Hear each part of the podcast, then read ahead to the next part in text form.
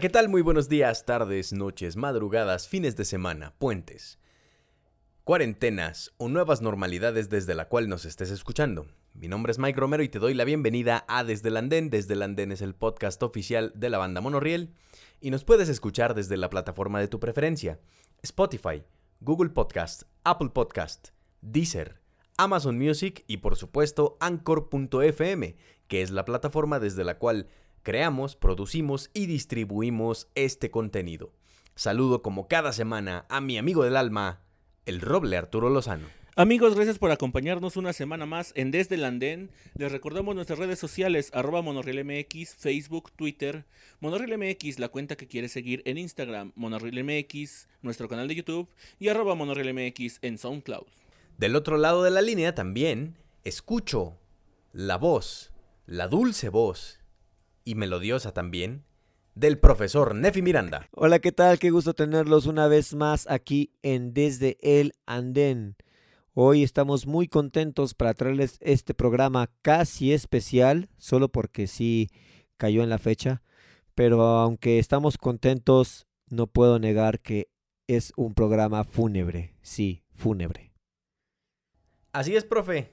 Muchísimas gracias por el cue de entrada para para nuestro contenido del día de hoy. En efecto, eh, el especial del día de hoy, que pues bueno, si ustedes tienen un calendario o un teléfono celular a la mano y viven en México, sabrán que en esta fecha estamos conmemorando eh, la fiesta nacional del Día de los Muertos, que ha sido representada de un sinfín de maneras recientemente en el cine comercial norteamericano, desde películas de James Bond que hacen que exista un desfile de Día de los Muertos que antes de dicha película no existía, hasta pequeños fragmentos de apropiación cultural eh, hechos por los queridos amigos de Disney. Yo hice una, yo hice una declaración hace algunos años al respecto de, la película de James Bond, cuando... Ajá. Cuando ya organizaron en, forma el, el desfile de Día de Muertos, dije, ah, bueno, pues si por la película de James, de James Bond ya tenemos el festival, eh, digo, el desfile de Día de Muertos aquí en México, cuando yo vaya a Nueva York quiero ver al pinche hombre araña colgándose de los edificios y me vale madre. Así, así.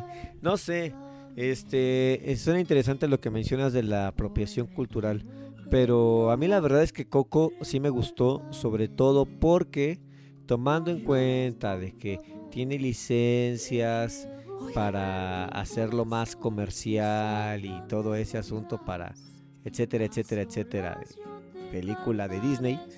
Este, creo que algo que sí me gustó que retrata es el colorido y el Día de Muertos una es, de las cosas que más me gusta, que tiene mucho color y que además tiene mucho simbolismo y mucho eh, acercamiento, pero no, es un acercamiento como con otras culturas, que lo digo con respeto, que es muy, muy solemne, ¿sabes? Me, gusta que aquí podemos eh, jugar de alguna manera con la muerte que podemos sí tomarla en juego porque de alguna manera sabemos que todos vamos para allá, ¿no? Entonces, esa picardía que tiene el mexicano es algo que a mí me gusta mucho y creo que creo que le sorprende a muchas otras eh, amigos nuestros de fuera de las fronteras. Sí, estoy de acuerdo. Eh, la película la película no falla en a nivel diseño de arte, ¿no? Pero mm, te hace pensar o, no sé, transmite una, una imagen de cosas que pasan en México que no necesariamente pasan o de esa manera o que no suceden en absoluto, ¿no? Entonces, e, ese, ese es el peligro de, eh, de, de, ver el mundo y de creerlo a través de una pantalla de cine, a pesar de que, de que sí en efecto te permita acceder a universos mágicos. Pero bueno, creo que, creo que estamos regresando a, sala de cine el día de hoy. Sí. Sí, por eso aquí tenemos nuestro top 3 de canciones de Coco. No, no, no, no. El, top 3 no es, eh, no es de canciones de Coco.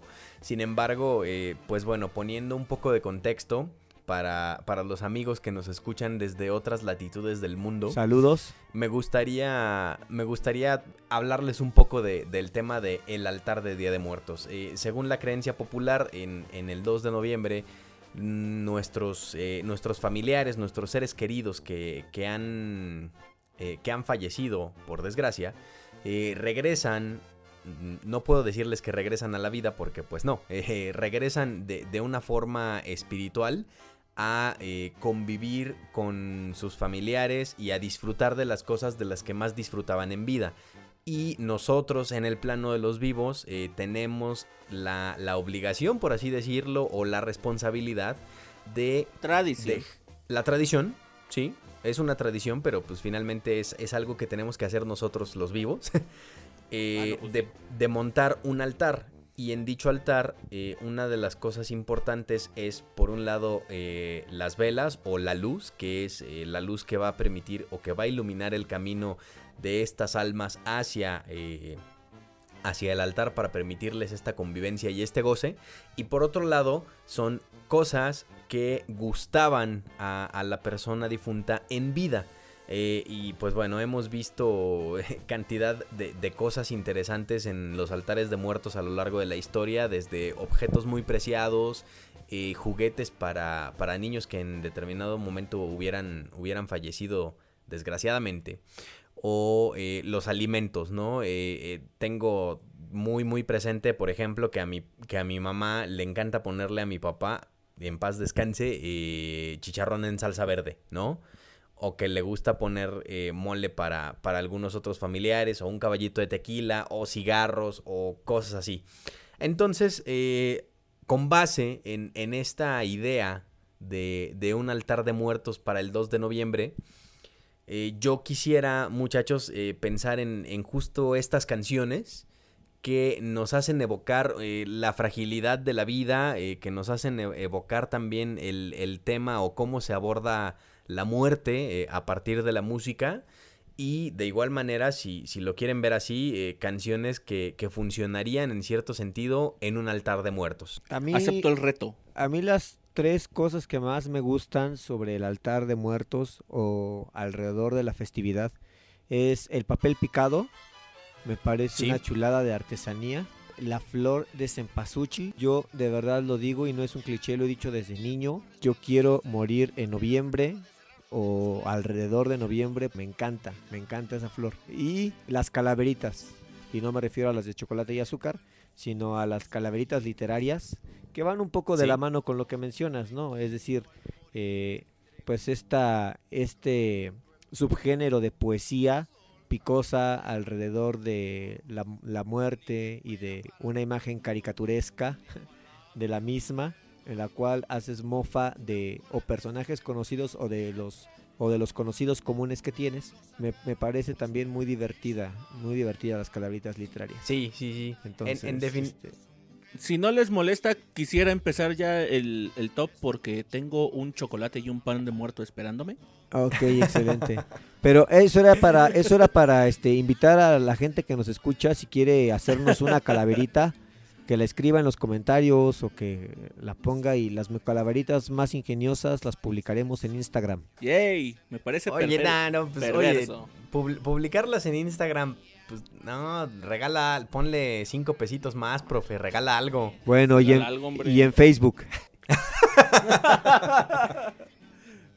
este, van a tener algo, van a tener algo, ¿cómo no? ¿Cómo no? ¿Cómo no? Con mucho gusto. Vamos con la siguiente melodía. No, bueno, bueno. Ya. eh, sí, sí, sí. En efecto, digo, solo, solo cerrando el comentario del profe, quizás.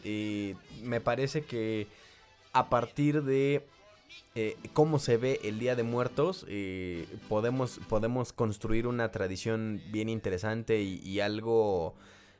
Eh, y una forma de artesanía que puede convertirse en arte también, ¿no?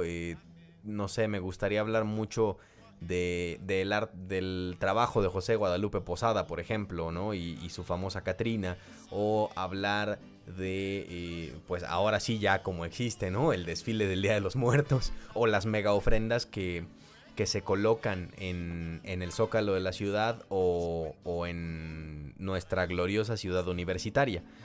Amén. Las ofrendas monumentales, ¿no? Claro. Eh, y, y, pues bueno, no, no, me queda más que invitar a las personas que, que, no viven en México a venir a visitarnos, eh, si es posible en esta fecha, para que, para que puedan empaparse de, de toda esta maravillosa cultura. Eh, no se van a arrepentir, se la van a pasar muy bien, van a ver paisajes increíbles, pero sobre todo van a comer delicioso. Tenemos pan de muerto. Ay, la, la calabaza en dulce, que le queda riquísima a mi esposa. Qué rico. Y pues bien, entremos en materia. Eh, por supuesto, empezaríamos con nuestro número 3 para después pasar al corte comercial. Recuerde que si usted está escuchando esta emisión desde YouTube, por desgracia, no va a poder escuchar las canciones eh, de fondo por un tema de, de copyright. Pero si usted eh, desea escuchar estas canciones, pues bueno, pase a la plataforma de streaming de su preferencia, en donde las leyes de derecho de autor son un poquito más laxas y nos permiten hacer algunas cosillas y, y faramayas interesantes. Ok. También le recuerdo que si quiere escuchar las canciones completas, puede visitar nuestro perfil de Spotify y descargar, escuchar o, no sé, bloquear la playlist de este episodio. Me gustaría empezar con la opinión del profesor Nefi Miranda. Muchas, muchas gracias, Mike. Eh, mi número 3 es para una canción de Oscar Chávez. Esta canción publicada en 1986 en el disco Amorosas, divertidas y horrorosísimas canciones de la Calaca Flaca. Así se llama el disco. Del 86, Oscar Chávez, este genio eh, nacido en la Ciudad de México en el 35, que este año eh, falleció eh, justo en abril. La, triste noticia. Lo que esta canción me gusta porque la conocí en la preparatoria cuando entré a la estudiantina y se preparaba el festival de Día de Muertos.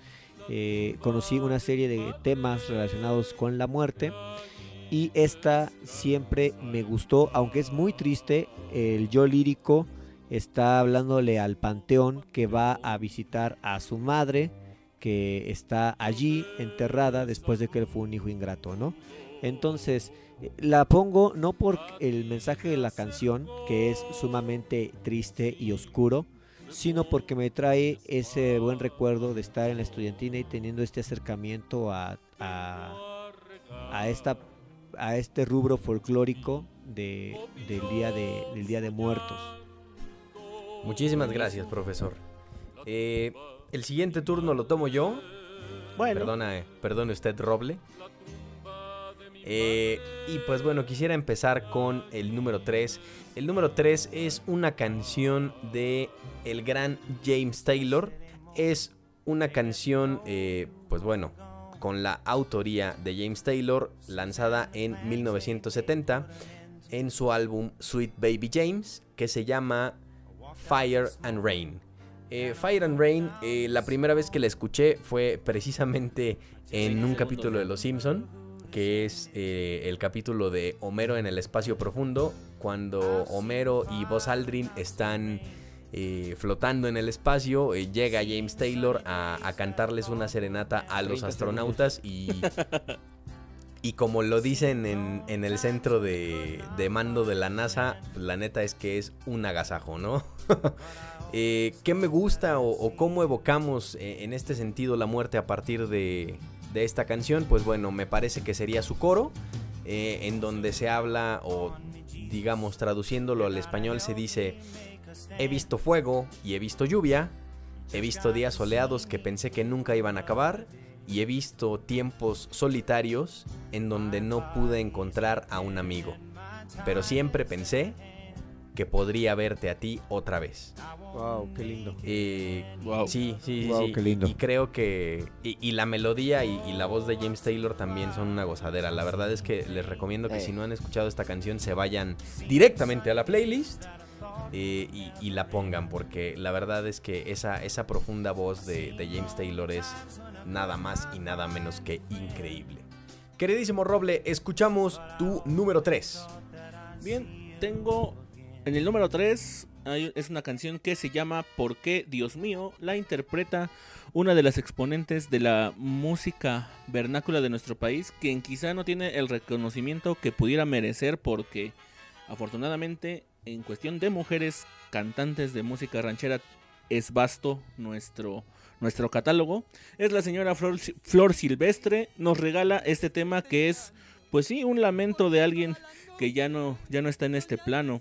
Además que la voz es muy característica de la, del, que es muy característica de la señora, le da ese toque melancólico muy sentido. Tanto cuanto, lo voy a decir con todo respeto, hasta chillón. Bien, esta canción la conocí yo primero en el género de Tex-Mex con una agrupación que se llama Más con doble Z, pero en ese, ese talk mío que tengo de búsqueda de versiones de la misma canción me, me llevó hasta esta a esta a esta versión que es muy muy buena. Eh, y la verdad sí, ya como ya lo dije antes, muy melancólica de hecho. Excelente. Eh, sí, realmente Flor Silvestre me parece que es una de las intérpretes de la música regional mexicana que, eh, que, tendríamos que tener en la mira siempre y que debería siempre estar en los tops, si a mí me preguntas. Sí, así es. Pudiera ser.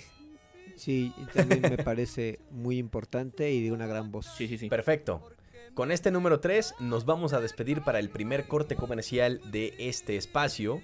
Créame que los otros dos que vienen de cada uno de nosotros son apabullantes, son muy tiernos, son muy sensibles, tal vez románticos, no lo sé.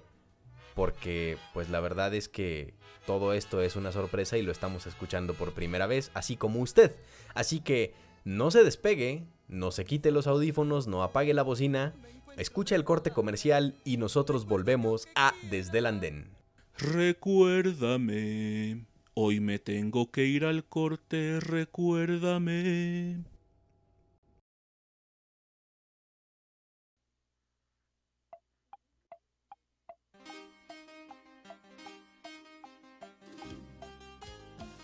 Así es, estamos de regreso aquí en Desde el Andén, el podcast oficial de Monoriel y estamos discutiendo las canciones eh, para el Día de Muertos o tres canciones para celebrar este Día de Muertos. Eh, si quieren escuchar nuestro número 3, por favor regresen unos 5 minutos en el pasado para que puedan escuchar esta lista. Sin embargo, yo se la repito: eh, Tristísimo Panteón de Oscar Chávez para Selección del Profe, Fire and Rain de James Taylor para su servidor Mike Romero y por qué Dios mío de la increíble Flor Silvestre en la selección de El Roble Arturo Lozano.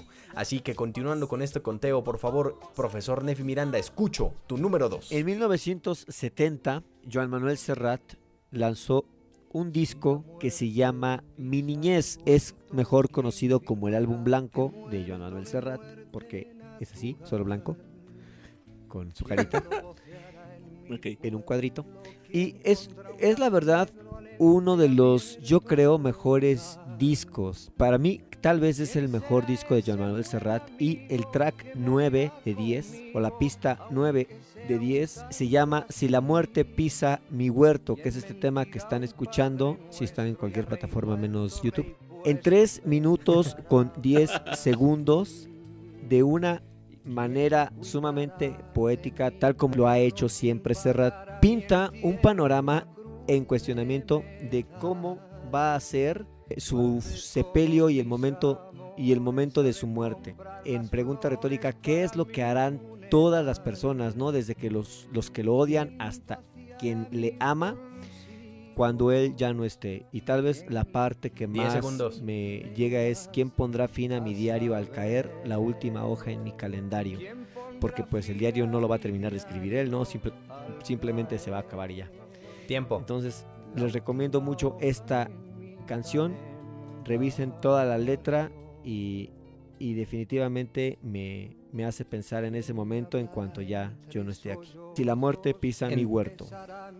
En definitiva, eh, Serrat me parece uno de los cantautores en español que tiene mucho más desarrollado este sentido de la métrica. Eh, las palabras que, están dentro de la canción encajan perfectamente y, no parecen metidas con calzador y, es, muy, y es muy interesante porque, porque Serrat dice lo que quiere decir eh, prácticamente en, la lírica, pero esto que quiere decir no se sale para nada de la forma melódica y de la métrica de la canción y eso es increíble y es dificilísimo de lograr en español. Eh, fíjate que yo pensé que eh, mi quiniela con el profe pensé que iba a poner eh, la, eh, la de Pueblo Blanco que viene en el en el Dos pájaros de un tiro de Serrat con Sabina. Ah, buen- Grande, ¿no? buenísima esa canción. Pueblo Blanco es, es muy buena, es muy interesante.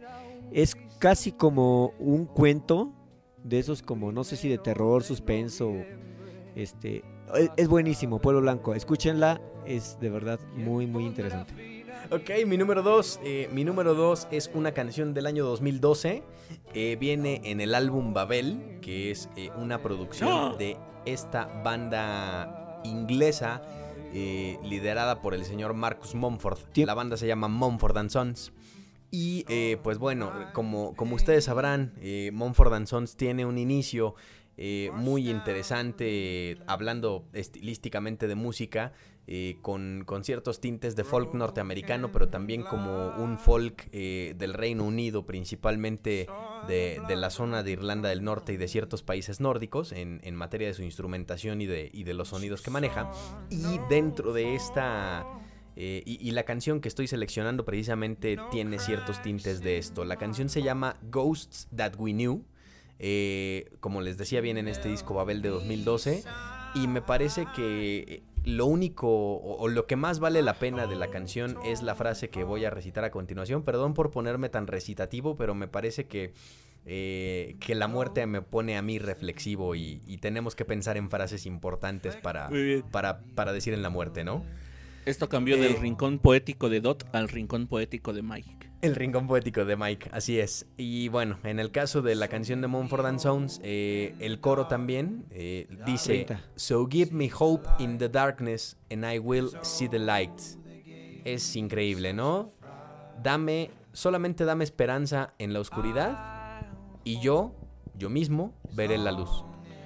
Es, Eh, creo, creo que tiene mucho que ver con, con esta idea de el Día de Muertos y del altar y de poner velas para, para alumbrar el camino, ¿no? Eh, y, me, y me gusta la idea de pensar que la esperanza es, es una luz guía para, para todos aquellos que necesitan una, una luz guía. buenísima canción, es de mis favoritas de Mumford and Sons y me Una- pasa algún fenómeno muy curioso con ella. Siempre que la escucho la primera parte es como, ay, la voy a adelantar. Y siempre justo cuando digo la voy a adelantar, entra la parte como más eh, potente eh, desde mi perspectiva musical, porque la letra no la entiendo, obviamente. Pero este, desde la perspectiva musical, ah, sí, tiene, tiene una fuerza, se siente, se siente muy buena canción. Y una gran banda que ah, a título de hablaré por, por todos nosotros, creo que es de esas influencias recientes que tenemos como banda. Pero compártanos en su caja de comentarios si quieren un para entrarle a and Sons. Mumford Uy, and deberíamos, Sons. deberíamos. Y pues ya, trabajaremos en ello. Deberíamos, aunque no Solo lo si la pidan. gente lo pide, Mike. Solo si la gente lo pide. Solo si la gente lo pide, de acuerdo. Este, Saben que lo quieren. Queridísimo Roble, escuchamos tu número 2. Bien, en mi número 2, para no fallar a la quiniela, eh, tengo una canción se llama Paloma Gris. Es de Joan Sebastian, del álbum Pegadito al Corazón del año 2009. Y bien, ah, aquí van dos cosas. Una, este disco eh, del señor salió justo después de la pérdida de su hijo mayor, que se llamaba Trigo, Trigo de Jesús. Eh, y de hecho es un disco completamente dedicado para sus hijos. Además de un tema dedicado para su hijo fallecido, eh, trae algunos otros que son para sus hijas y así. Eh, supongo o, quiero suponer que para ellos ante la ausencia de este compositor, el disco debe ser un- un- debe ser algo más que sentido. Eh, y número dos, eh, en la serie no estoy muy seguro porque puede que tenga uno de esos ya famosos efectos Mandela, cortesía del roble en este podcast. Clásico. Pero bueno, eh, sabemos que Joan sufrió la pérdida de dos de sus hijos, eh, Trigo y Juan Sebastián. En fin, entonces en la bioserie que, es, que hicieron de- del cantante, yo no recuerdo si este tema fue parte del soundtrack cuando se trata la muerte de su segundo hijo o, eh, o la usan para en el último capítulo donde se ve eh, para- a Joan Sebastián, pues, al personaje de Joan Sebastián, cabalgar hacia el horizonte en su caballo y al final se va desvaneciendo y esta canción es la que lo acompaña. Entonces, por cualquiera de los dos eh, sentimientos nostálgicos, me gusta mucho esta canción. Además que es un tema. No la conocía, ¿eh? Voy a escucharla. Deberías de... Iguanas. Queridísimo profesor Nefi Miranda, vamos con tu número uno. Que Uh. estoy intrigado porque quiero saberlo todo. Híjole, mi número uno es el tema de dominio público La Llorona, canción popular mexicana originaria de el Istmo de Tehuantepec, en Oaxaca. No tengo, obviamente, datos del autor, solo sé que es una canción del inventario cultural. Saludos a nuestros amigos de eh, Oaxaca. Saludotes. que es una canción a la cual mucha gente le ha agregado versos o la ha hecho a su manera y me parece sumamente sentida. Eh, no creo que hay algo que le pueda que- quedar a, a La Llorona, simplemente es la canción de Día de Muertos para mí. Eh, cuando cantaba en los camiones me atreví a, siempre que se atravesaba estas fechas, a subir a cantarla y la gente la recibía muy bien y también eh, con, con mis niños de primero de primaria cuando fui maestro de, de- de coro la llegamos a poner y es una canción que transmite mucho y se queda queda en lo más profundo. No, no tengo más que decir sobre la llorona creo que se presenta sola y, y ya es para mí la canción de, de Día de Muertos Me gusta tu idea de decir que es una canción del dominio público porque en efecto me parece que es un que, que en específico la canción de La Llorona es una forma de arte que ha sido tomada por el pueblo y que, y que el pueblo la, la ha decidido transformar de la manera que mejor le parece. Eh, Sí. Creo, creo yo en mi, en mi ignorancia, digo, nuestros amigos del Istmo de Tehuantepec, espero que me corrijan si me equivoco, porque la verdad es que punto número uno, me gusta mucho aprender, y punto número dos, no me gusta equivocarme. Eh, vaya vaya vaya ironía me parece, me parece que, que la canción como tal ya ahora mismo no tiene una letra, o sí, una letra preestablecida, sino que pues es, es una canción en donde la gente vierte, vierte sus dolores, ¿no? Y, y eso me parece, me parece algo notable y me parece algo a lo que todo arte debería aspirar. digamos que tiene este ciertas estrofas fam- más famosillas pero Ajá. siempre pero siempre le ponen de su cosecha Como estrofas base, ¿no? Hermoso, Como la hermoso. Como la que Como la sanmarqueña. Ok, muy bien. Eh, mi número uno, eh, aquí es, es un uno con jiribilla, como siempre me ha gustado. ¿Por qué? Porque mi número uno originalmente tendría que ser Tears in Heaven de Eric Clapton, pero pues ya hicimos esta referencia a Tears in Heaven de Eric Clapton en, en el podcast de, de los guitarristas. Entonces, pues lamentablemente no podemos hacer esto, esto dos veces, ¿no? Entonces, eh, quitando Tears in Heaven Ah, ¿no?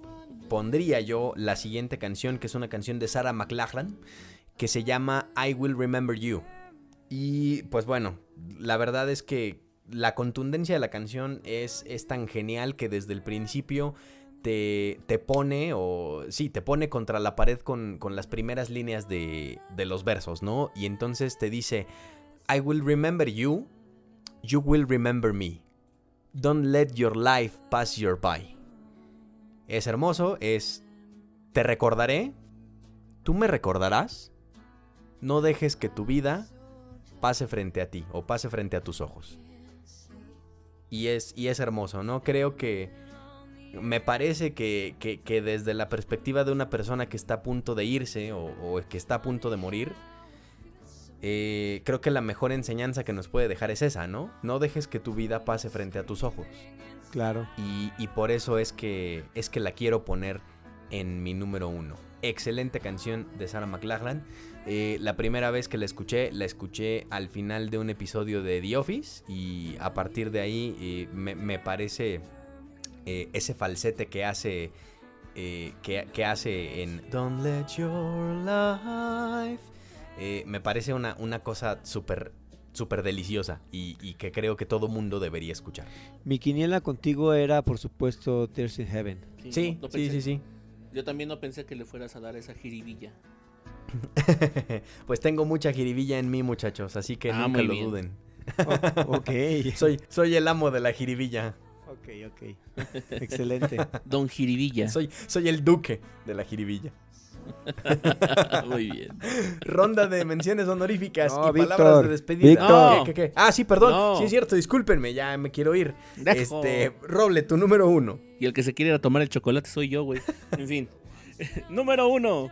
Gracias, Eh, vámonos. The Long and Winding Road de los Oh, Beatles. por supuesto. de su álbum Let It Be. Esta canción fue de las primeras que oí de, de los Beatles y desde entonces es una canción que me da, pues digamos, muy para abajo. De, de hecho, la interpretación de Paul con, sí me hace sentir ese sentimiento de, de los tintes de nostalgia que la canción refiere, refiere. Además que ante la polémica que tiene este disco, me gusta mucho el arreglo de cuerdas de esta canción.